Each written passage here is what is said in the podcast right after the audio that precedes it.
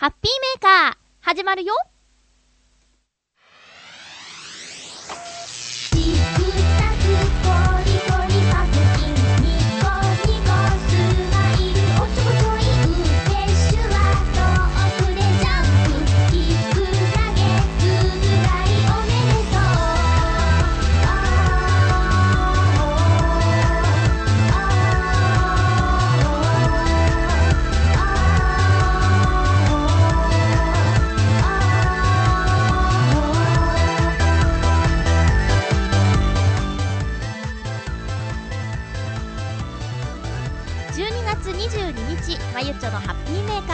番組は、チョアヘヨ .com のサポートでお届けしております。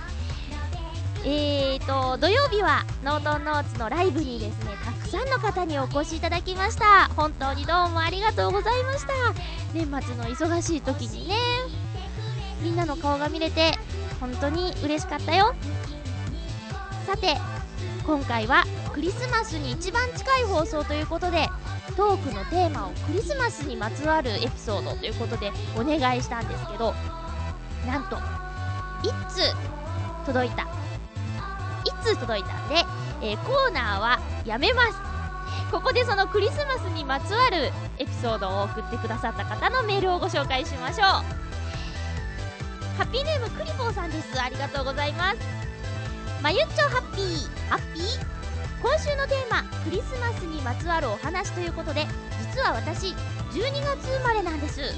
だから親からはバースデープレゼントとクリスマスのプレゼントを一緒にされていました。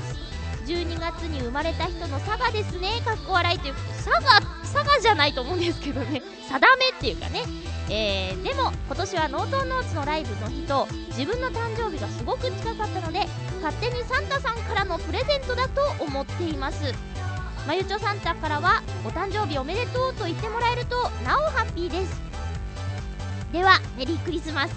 良いクリスマスをということでメッセージいただきました。まゆちょサンタ喜んでお祝いしますよ。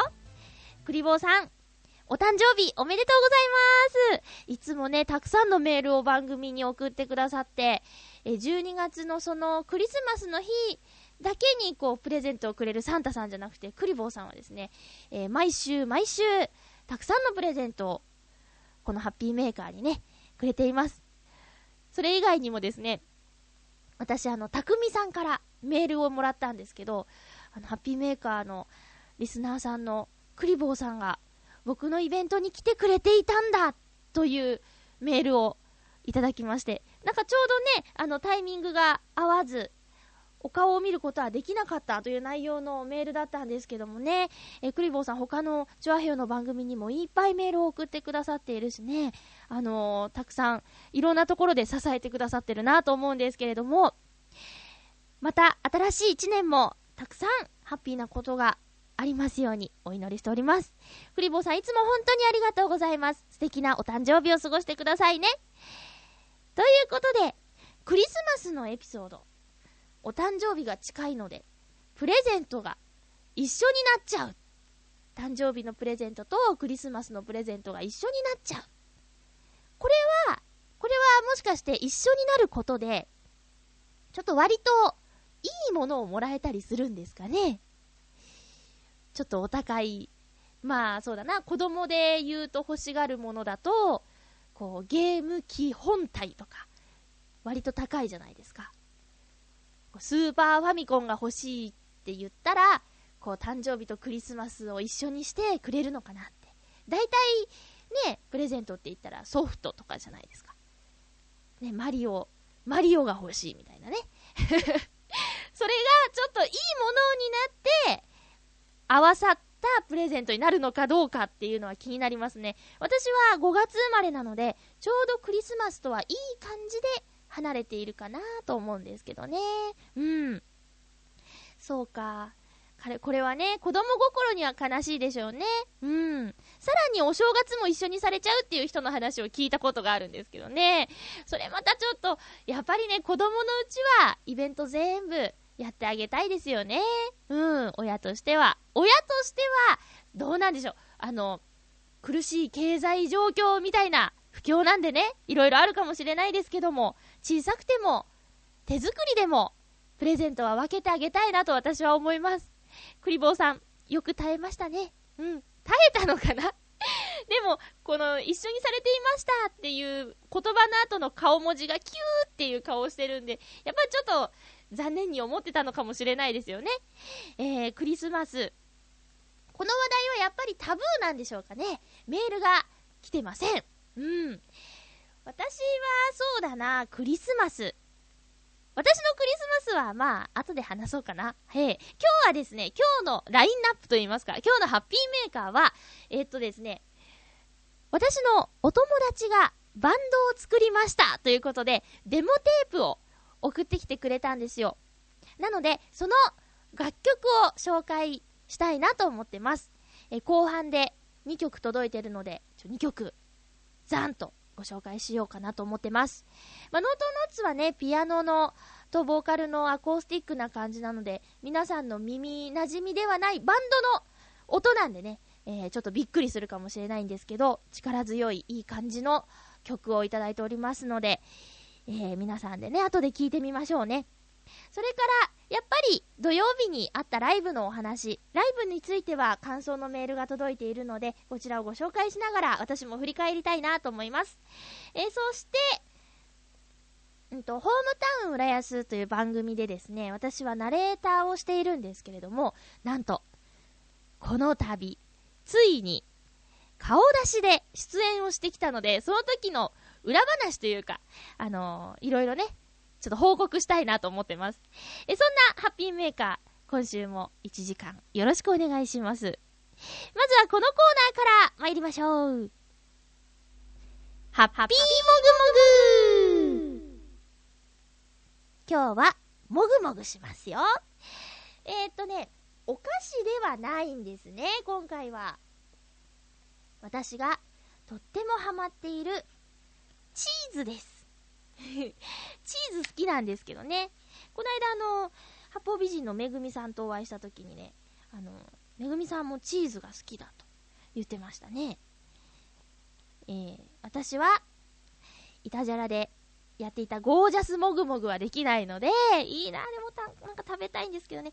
あの、コンビニやスーパーで売っている、キリのクリームチーズを今日はもぐもぐしたいと思います。これ本当にね、好きで、一時冷蔵庫にない日はなかったんですけど、こう、さすがにね、カロリー的なことを考えるとやばいなと思って、ちょっと控えてたんですよ。でも、ああ、そうだ、もぐもぐアイテムどうしようかなって思った時に、あ、そういえばめぐみさんとチーズの話したなって思い出して、これに決めました。思い出しちゃったんですよ。うん。さあ、うー、よいしょはい、いただきます。うん。あ、もうこんな味です。数ヶ月ぶりに食べたんですけど、いいですね。クリームチーズなんで、あの、すごく滑らかなんですよ。で、ちょっとそうだな、まろやかで、若干の酸味があるかなっていう感じですね。あの、これを、このチーズのまま食べてたら、いつだったか、ゆこちゃんかな？あれ、うちに遊びに来てくれた時かな？え、そのまま食べるの？って言われたんですけどね。そのまま食べますよ。もちろんあの、パンにつけたり、なんかクラッカーとかに塗って食べてもいいんですけど、このキリのクリームチーズ、6個入りっていうやつを今ね、買ったんですけど、四角い、ちゃんと形になっている6個入りのは、そのまま食べちゃいますね。もちろん、もりもりといけないで、ちびちびと食べるんですけども、おすすめです。まあ、チーズが苦手な方はね、ちょっと難しい今回のもぐもぐアイテムだったんですけど、あの、もし、ワインを飲む方がいたら、そういうのに合うんじゃないですか？私はワインを飲むとね、モーモーさんになっちゃうんでダメなんですけど、あ、モーモーさんっていうのは、あれなんです。私、あの、ワインを飲むと、体中にね、牛のような模様が、黒じゃないですよ。赤で。こうね、浮き出てきちゃうんですよ。なので、まあ、家でね、誰もいない時に飲む分には迷惑はないと思うんですけど、誰か友達とか、まあ、いつか彼と飲む時にはですね、かなりグロテスクな感じになっちゃうので、ワインは飲めないんですね、そういう意味で。外出先で飲むなんてもってのほかですね。店員さんに救急車を呼ばれてしまうかもしれないぐらいの、こう、くっきりとした牛の模様が出てしまうんですね。え別に具合が悪くなるとかそういうんではないんですけど、見た目、まずいので、ワインは控えてるんですよ。冷たい白ワインとか美味しいなって感じるんですけどね。高級な赤ワインは、その美味しさが理解はできないんですけど。まあでも、いいチーズと、いいワインで、ゆったりとした夜の時間を過ごしてみたいというのは、憧れではありますよね。このモーモーさんをなんとかできれば、いつかそういう時を過ごしてみたいなと思います。あー、ちょっとなんか妄想に走ってますけども。というわけでどういうわけだ？今日はですね、キリのクリームチーズをもぐもぐしてみました。皆さんこれはすぐ手に入ると思うので、ぜひ、もぐもぐしてみてくださいね。以上、ハッピーもぐもぐのコーナーでした。それでは、昨日の嘘です。昨日じゃない。土曜日のライブでも歌いました。えー、ノートンノーツのブルークリスマスを聴いていただこうかなと思います。え、やっぱりね、クリスマスを過ぎると、この曲は聴けな、聴けないというか、しっくり来なくなっちゃうんで、この放送で、えー、聞いていただくのが最後になるかなと思います。それでは、参りましょうかね。ノートンノーツで、ブルークリスマス。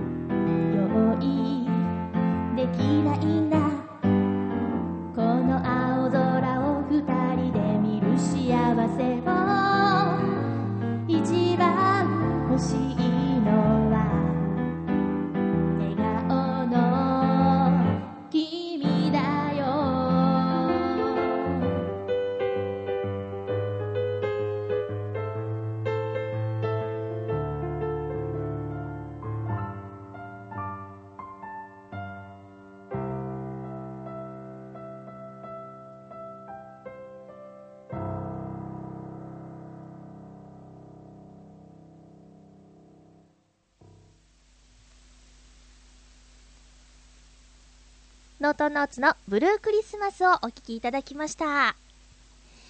さてと、えー、昨日、嘘です。なんで昨日って言っちゃうんだろう昨日じゃないんですよね。今これ収録してるの実は、あの、ちょっとね、いろいろありました。月曜日、放送直前、直前ではないですけどね、えー月曜日なんですが、えーと、そう、土曜日、12月19日の土曜日に、ノートノーツのライブが、四谷天窓コンフォートさんでありました。お昼の時間のライブだったんですけどね、あの、たくさんの方に来ていただいて、えー3組のブッキングライブで持ち時間40分。で、1人目の方がですね、すごく大所帯で、あの、女性ボーカルだったんですけど、ピアノ、そしてボーカル、ギター、ギターという4人編成だったんですね。え次が、男の子、えっ、と、ギターを、の弾き語りだったんですけど、カホーンといって、皆さん知ってるかな？私、カホーンの方がいると、つい見ちゃうんですけど、カホーンというのは、えー四角い木の椅子のようなもの。これにですね、演奏する方は腰掛けて、この椅子を叩くんですけど、それがあのドラムのように、叩く場所によっていろんな音が出るパーカッションですね。えーギターとパーカッション。っていう編成で2組目。そして私たちノートノーツは、ボーカルとピアノ。こういう風にですね、だんだんシンプルになっていくというね、あの3組だったんですけどね。なので、ちょっとリハを見ていて、私心配だったんですけどね、えーとってもシンプルな編成のノートノーツを、あの、最初から聞いてくださってるお客様は、あの、一組目から聞いてくださってるお客様は、受け入れてくれるだろうかと心配をしていたんですが、なんか、あの、そんな心配はいらなかったですね。えっ、と、初めて、ノートノーツを聞くお客様も、すごく笑顔で、えーいてくれたので、歌いやすかったです。リハーサルの時ね、実は、すごくりょうたくんと噛み合わなくて、心配をしていたんですけど、あの、病み上がりでね、りょうたくんがね。で、なんだ？なんだ？なんて言ってたんだっけな？あの、練習を一日なくしたんですよ。ちょっと体調をね、整えた方がいいんじゃないかなと思って。で、その練習がなくなった日、昼間ずーっと寝ちゃったんだって。だから、うんと、金曜の夜、眠れなくなって。ライブの時、すごく眠かったそうなんですよ。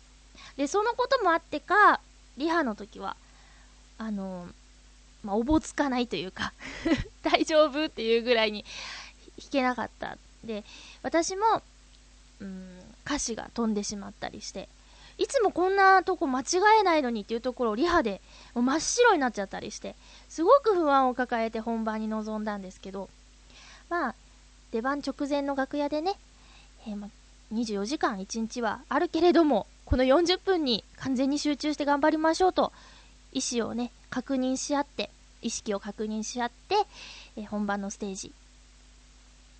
それはね、多分お客さんのおかげもあってですね、なんとか無事に終えることができました。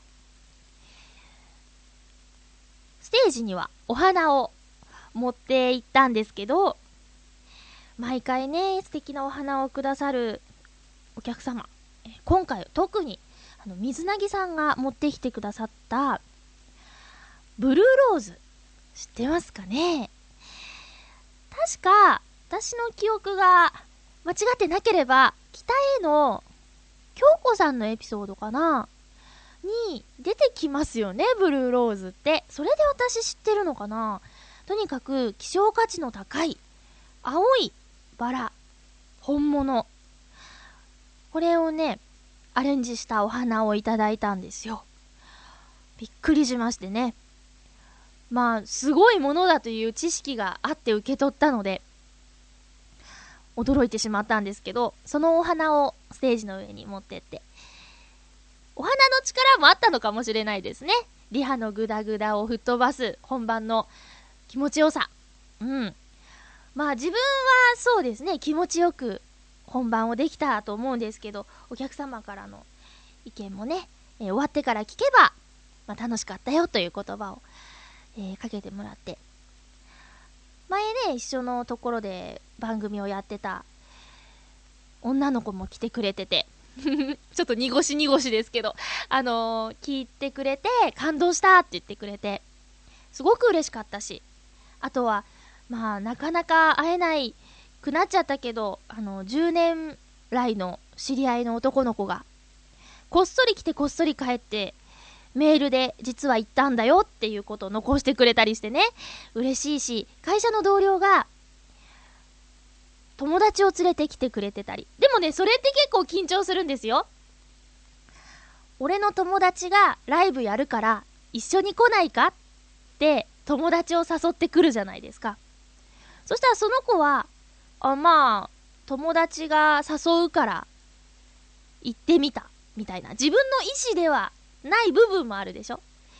で、私がもしも、すごく不甲斐ないステージを見せたとしたら、私の友達が恥ずかしい思いをする。うん。友達を呼んできたのに、あんまり楽しくなかったみたいなステージを見せたらね。だからもうそのことに関してはすごく緊張しましたね。会社の同僚が連れてきた友達を楽しませたいって。でも後で聞いたら、実はその方、私のことを、声優さんの時代の私のことを知ってる方だったので、まあ、そういう意味での興味はあったみたいなんで、よかったですけどね。CD、あの、気に入ってくれて、買ってくれましたけどもね。はい。えーと、セットリストはですね、まあ、年の一番最後ということで、こう1年間を振り返る形の部分もありました。え、アワペースをちょっとイントロやって、手紙。これいつかやったパターンなんですけど、ちょっと好評だったので、またやってみました。えー、そして、仲間ハーモニーを歌って、ここでちょっと夏の歌なんですが、ハートネイチャー。で、秋になって、もみ色の歌。そして、ブルークリスマス。頑張れ、ハッピーメーカーというセットリストでした。うーん、そうですね。ハートネイチャーは、やっぱりどうしても、そうだな。私には夏の初夏から夏にかけて、秋前までの歌なんですけどね。まあ、1年間を振り返るというテーマでは、違和感なく歌えたかなと思います。あとはまあ、もうね、すっかり寒くて冬なんですけど、もみ色の歌はギリギリセーフだったかなという感じで、えーこのセットリストを結構私は気に入ってますね。楽しくできました。四谷天窓コンフォートさん、あの白い壁が後ろ側にあるんですけど、そこにですね、いつもはないサンタさんのあの影的なものがあってね、そういう意味でも、だいぶ雰囲気があったなって思います。うん。メール紹介しましょうか。えーと、どうしようかなこちらだ。えー、ハッピーネーム、フクロウのキスさんです。ありがとうございます。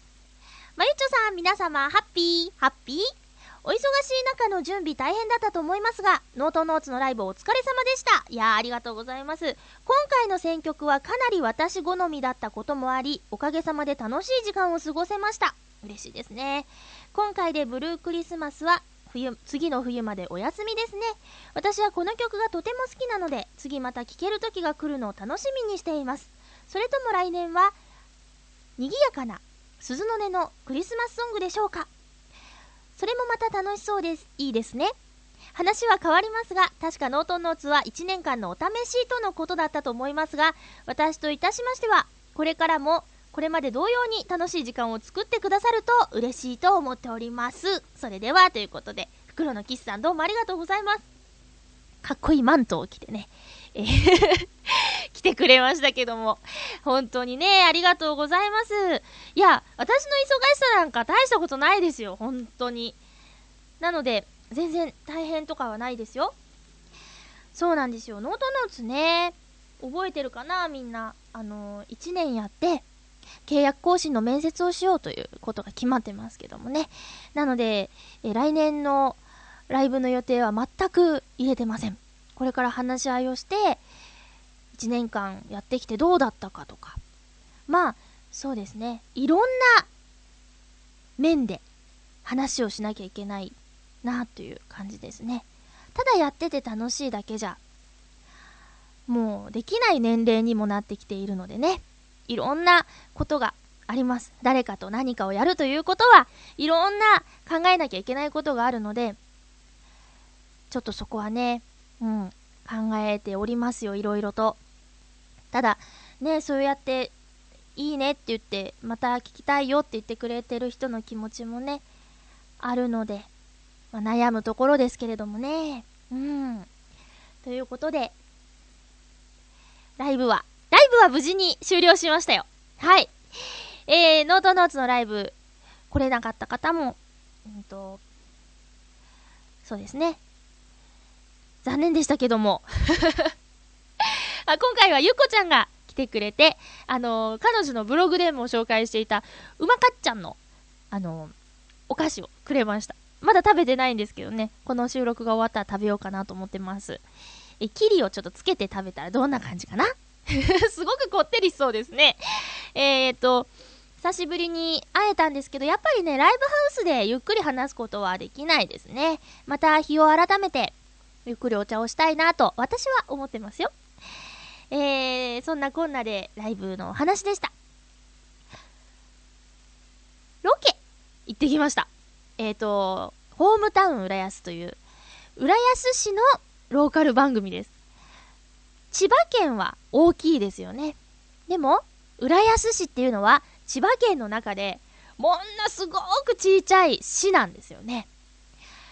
あの東京のと面している。東京都と面している。千葉と東京のあの、ちょうど狭間にある浦安市なんですけど、この狭い小さい街の中だけで見られる番組、ホームタウン浦安。でも、浦安に住んでる方に聞くと、かなりの高視聴率、見ている方が非常に多い。そして、私は、この番組は、あの、もう3年目なんですけど、うんと、最初の2年間は、一視聴者でしたね。楽しくて、見てて面白くて。で、まあ、番組が3年目突入したこの4月に、私は、ナレーターとしてメンバーに入ることができたんですけど、なんと、この度、顔出しで、そのホームタウン浦安に出演することになりました。私にとってはね、いや皆さんにとってはどうかわからないですよ。まあ、ローカル番組に出るぐらいで、何を言うてるのだと思われてもしょうがないかもしれないんですけど、私は、あの、一視聴者で、この番組のファンでもあるので、かなりのテンションで臨んだんですけどね。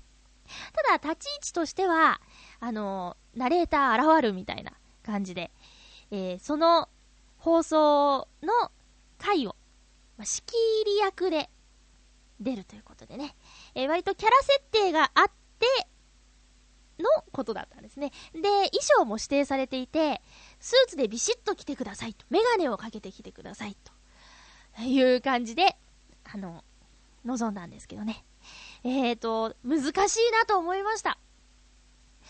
いつもは、スタジオで、あのー、原稿をね、読むお仕事。うん。なんですけど、やっぱりね、こう、顔を出すということ、あとその、現場に行って、実際に動きながら何かをするっていうのはね、すごく大変だなと思いました。今回は、あの、お料理対決。で、私が判定をしなきゃいけないので、そのお料理を食べるっていう役目もあったんですけど、こうね、あまり食べすぎると喋れないし、うーん、って思って、ちびっとしか食べなかったんですよ。でも、後で考えたら、ちびっと食べるって見た目で、あまりこう、美味しそうに見えないかなとか思っちゃって。だからラジオってね、あの、まあそうだな。例えば、鼻水が止まらない時にね、鼻栓をして喋っても、まあ、なんとかなるじゃないですか。聞いてる人にはわからないよね。その、今、まゆうちょは鼻栓をしているのかとか、そういうのは、えっ、と、音ではわかるかもしれないけど、見た目はわからないじゃないですか。でもね、テレビに出るのに、こう鼻水が出るからといって、鼻栓をしてテレビに出られないよね。そういう意味では、すごく大変だなと思いましたよ。うん。まあ、鼻水の例えは良くないですね。あ例えば、そう、鼻を噛みすぎて、また鼻ですけど、ちょっと鼻の皮がむけちゃうみたいなのあるじゃないですか。噛みすぎて赤くなるとか、皮がむけるとか。それも、ラジオでは関係ない。見えないという意味で関係ないんですけど、テレビに出るとなると、ねえ、なんかちょっとね、ペロペロ、鼻がペロペロ皮がむけてたら、やっぱちょっと見た目良くないからとか、思うと大変だなって。で、久しぶりにね、これはちょっとオンエアを見るのが怖いなという。ドキドキしますね。楽しかったです、すごく。あの、洋一郎さんとはすごく久しぶりに会ったんですけどね。あのー、ゆみちゃんは、約1年ぶりで2回目 に会ったんですけど、そうですね。うん、なんか、なんか、すごくその辺は、私はいつもテレビで見てる人だっていう印象で、本物だっていう風に言ったら、二人も、わあ、本物だって言って、声が、本当にあの声のまんまなんですね、みたいなリアクションをしていて、そういう意味では楽しかったです。あとは、スタッフさんが全員揃っていたので、最後に集合写真を撮ったのもすごく良かったなと思います。こう、みんなが一斉に集まる機会なんて今までなかったんでね、えー、とってもいい経験をしましたよ。この放送はですね、元旦から、えー、j イコム浦安で放送されるということなんで、浦安に来てみるか そんな、そんなことしなくていいですけど、浦安のお友達に頼んで、録画してもらうか。ですね。そんな、ほんとね、もうどんな風に出来上がってるか怖いんですけどね。まあ、とにかく楽しんで参加したロケでした。でも私は、ナレーターのポジションがいいなと改めて思いましたよ。うん。私の役割はナレーターだなと思いました。そんなコーナーで話してきましたけれども、今日はですね、あの、私の友人が組んだ新しいバンド、金城天下、金城天下さんのデモテープをいただいておりますので、えー、この音源をですね、紹介したいと思います。まずは一曲聴いてください。虹色の花が咲く場所へ。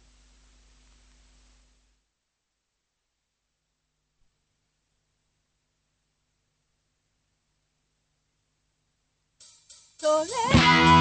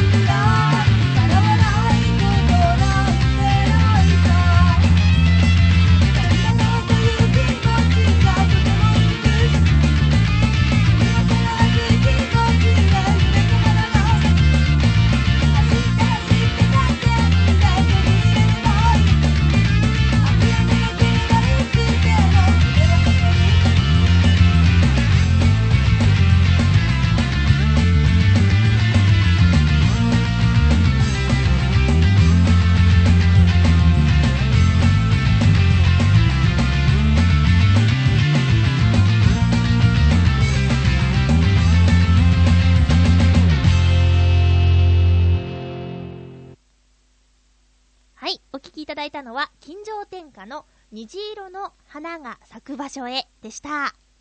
えー、私の友人っていうのがですね、このバンドでギターを担当しているしげるっていうね、えー、男の子なんですけどね、えー彼とは専門学校の同期です。え以前、ハッピーメーカーにゲストに来てくれた清原愛ちゃんも、しげると、しげるくんと、えー、と、同期でね、私たち一緒の学校で同じ教室で学んでいたんですけど、まさにもみ色の歌ですね。うん。えーと、この金城天下っていうバンドはですね、全員が新潟出身。今、しげるくんはですね、新潟に住んでいて、新潟で、なんと、和太鼓職人をしています。和太鼓を作りながら、それがお仕事としてやりながら、えーバンドを新しく新潟で組んだんですね。で、この金城天下4人編成のバンドで、ボーカル、そしてギター、ボーカルギター担当しているのがののちゃんと言います。えー女性ですね。そして、さっきも言ったんですけど、しげるくんがまたこれはギター。で、カイトくんがベース。で、ダン、ダン、ダンくん、ダンくんがドラム。私多分会ったことありますよね。ありますか？聞いてるかな？この放送。すごい指針みたいになっちゃったんですけど。うん。あの、ジェットデマドライブのラストライブに、えー、あれ、9月だったかな？に行った時に、確かこの、金城天下のメンバーも来ていたので、多分お会いしてるんですよね。で、ダン君とは、ダンさん？とはお話をしたと思うんですよ、ちょっとだけ。うん。なんか名前聞き覚えあるしな。うん。で、えっと、しげるくんはですね、その、今ちょっと言っちゃったんですけど、ジェットデマドライブっていうバンドを組んでいて、私はこのバンドのファンだったので、よくライブに行ってました。ジェットデマドライブはボーカルも同期で、えーそうですね。そのライブに行けばみんなに会える。他の同期の子も来るのでみんなに会える。そしてライブが何より楽しかったのでね、行ってたんですけど。で、しげるくんは地元の新潟に戻ることになって、ジェットデマドライブは、その活動を終えたんですが、しげるくんは情熱がとってもあったので、また新しいバンドを組んで頑張るぞということです。そして、この金城天下さん。あの、ホームページもあるそうなんで、後で私のブログからリンクを貼ろうかなって思ってるんですけど、今年の2009年2月に結成。そして、12月27、12月27日曜日、ライブが東京であります。初ライブが、この新潟じゃなくて、東京であるということでね。えーっと、12月27の日曜日の夜、下北沢のボイスファクトリーというライブハウスで初ライブするんだって。でね、私もね、行けたらぜひ行こうと思ってます。やっぱりね、バンドの魅力って生だと思うんですよね。あの、ベースとか、そのドラムのドンドンっていう音が響くんですよ、ライブハウスで聞くと。私、9月のジェットデマドライブが、すごく久しぶりの、その、そうですね、えっと、バンド形式のライブを見たんですよ。ちょっとノートンノーツの、えー活動するライブハウスの、うん、設定っていうか、がアコースティック用だったりするので、こう久しぶりにその音が震えるっていう感覚をね、あの、バンド形式のライブを見て思ったんですけど、これもまたね、アコースティックとは違う魅力があるなっていう感じで、金城天下のライブも楽しみにしています。それではもう一曲聴いていただきましょう。あ、そうそう、さっきのね、一曲目も、詩は、ボーカルギターのののちゃんが書いてます。そして、作曲は、ベースのカイトくんが書いてます。うん、やってますか。えー、それでは2曲目は、ある、ちょっと待ってくださいね。さっきね、ちょっと失敗しちゃったんですよ。頭出しが、をしないとね。はい。えー、すいません。2曲目は、ある晴れた空。「